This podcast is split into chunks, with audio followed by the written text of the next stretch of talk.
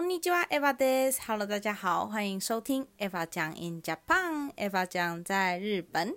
星期天的下午，哇，今天是呢，嗯，虽然东京目前还是处于梅雨季，不过今天早上下了点雨之后，就后来还出了大太阳，甚至今天有一种很漂亮的蓝天配白云。 我觉得是蛮庆幸的，不过也因为如此，我们过去几天最高温只有二十三、二十四度的凉爽天气，今天也上升到了最高温有二十七、二十八度。我知道对于很多人来说，这也是很凉的天气，不过对于梅雨季中的东京而言，二十七、二十八度的最高温还是蛮热的。现在是日本的大概下午五点，我有努力的把门窗都稍微关起来，因为呢。Jackson，他现在在楼下弹钢琴，隔壁娜娜跟阿雅的房间，他们是正在大扫除，并且移动他们的床，有一个大工程，所以可能声音会比较明显。希望如果有一些杂音的话，大家也不要太过介意。好的，那上礼拜相信大家听过 Podcast，也大概知道了解了我在现在的公司，也就是我人生第一份工作里遇见到的同事们啊，还有我们英国老板的一些故事。就像上礼拜所说的那样，真的是很感激能够遇到这样一群跟我年纪相仿哦。当然，除了我们老板跟老板娘之外，在我入社那时候，年纪最大的应该就是在老板老板娘之下的那时候，我们公司的经理，他是三十多岁，三十中左右。然后还有另外一个也是三十多岁的，其余全部都是二十代，而我想当然尔的就是公司年纪最小的，所以也非常的开心。可能因为以前在家里就是家里最小的老幺，所以很习惯的当一个群体中最小最小的，然后被大家宠爱的感觉。而且在那时候，我是我们公司唯一一个新入社员，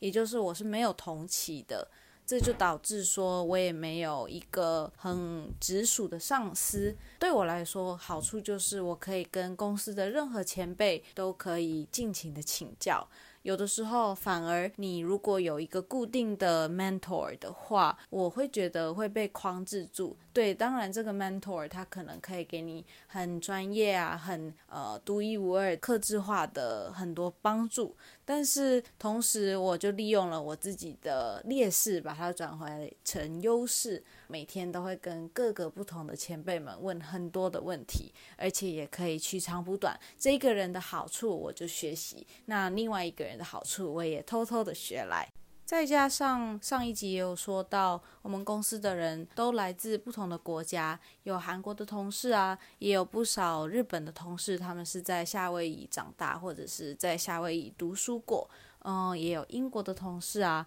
或者是那时候也有其他的，同样是中文母语使用者，这也就导致说，我们公司的工作氛围啊，办公室的气氛，其实就不会像传统中，或者是你在电视剧上常看到的那种传统传统的日系日本公司的那样，嗯，死旧老旧的氛围。那传统的日系气氛又是什么样子的感觉呢？我举一些简单的例子。比如说上下级的关系非常的明确，嗯，在我们公司的话，对，当然你会有你的前辈们，也会有经理，但是其实因为我们的气氛是相对的轻松活跃，又比较偏外国文化，所以我也是经常就是直呼经理他们的名字，也不会说有那些前后辈的很明显的规定。还有很多日本公司有一个很匪夷所思的，就是所谓不明所以的这种早会，他们叫做秋嘞，也就是朝，就是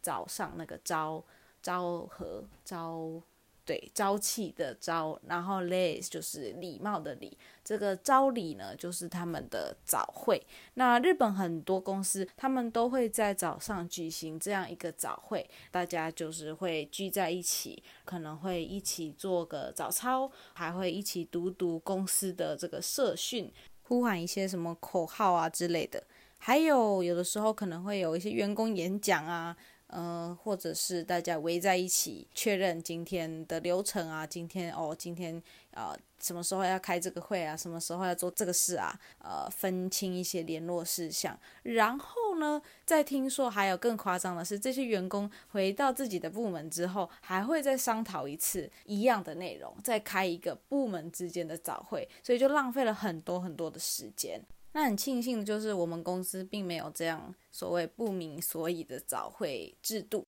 不过呢，你们知道吗？以前在大学的时候，我在宿舍附近的一间乌龙面店、乌冬店打工，那就只有我跟店长两个人。这个招会的制度非常的深入日本人的人心，也就导致即使我在这样一个小小的面店打工而已哦，每次早上只要开店之前，我跟店长一定会聚在我们厨房的角落。然后一起朗读，比如说他对这个店的开店宗旨啊，我们要如何呃热情的对待客人啊，然后一定要有元气啊，在一起互相鼓励加油啊，然后解散才开始正式的挂出招牌说我们开店了，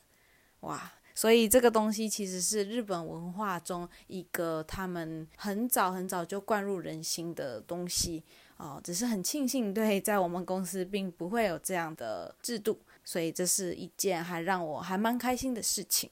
那另外一个传统意义上大家常见的日系文化，呃，社畜文化之一呢，就是呃所谓的加班应酬，比如说下班之后还要去跟客人喝酒啊，去居酒屋吃饭啊之类的。我们公司呢，诶，也没有这样子的制度，非常的好。就算就算，就像前几集说的。我们这些猎头、这些 recruiter 工作的性质本身就是业务，就是营业，也需要接触到很多客人去打这些关系。不过，我们如果真的要跟客人啊、跟客户去吃饭的话，也是提前约，而且基本上也是约午餐啊。晚餐的话，不太会说要去居酒屋，基本上就是普通的、正常的那种餐厅。而且大家也都是呃，像你们可以想象的，是一些上班族，一些。公司的人士们，所以不太会有那种要讨好他们的感觉，嗯，也就不会要去那种抽很多烟呐，有很多飘满臭臭的烟味的这种居酒屋，没有这种事情。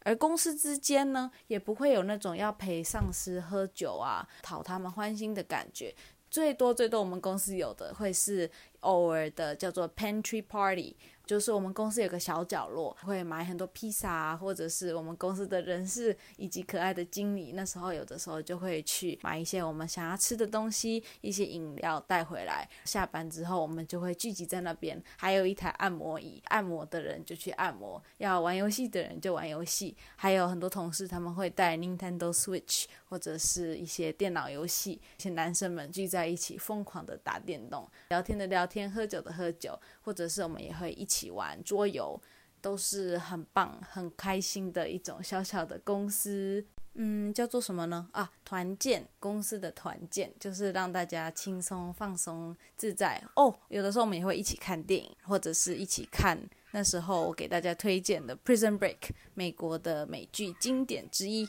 呃，越狱。哦，可能你们已经听到了娜娜、艾雅在隔壁玩耍、嬉闹的声音。反正总而言之呢，你可以想象这种应酬的文化在我们公司是几乎不存在的，有的只是那种你可以想象的非常非常单纯的年轻人之间的 party 的感觉。那第三点，关于传统日系的文化，其中一个表现还有就是所谓的加班。嗯，这在我们公司呢，不得不说就是有存在的事情。加班文化其实是我觉得很多亚洲公司里必不可少的东西。那在日本是尤为明显。在我们这个行业呢，如果你是做猎人头、做猎头、做 recruiter，那就更需要加班了。为什么呢？因为你很多的候选人，他们平常也是要上班的，那他们什么时候有空可以跟你讲电话了？当然，你就要等到他们午休的时候啊，甚至他们下了班之后。所以也就导致我们的工作性质本身呢，就是所谓的我们自称的 twenty four hour combini，也就是二十四小时的便利商店。我们其实可以永远不休息的，因为我们可以永远的有事要做，永远的跟这些候选人们联系啊。在平常上班的时候，则是跟公司的这些人士们、我们的客户们做联系。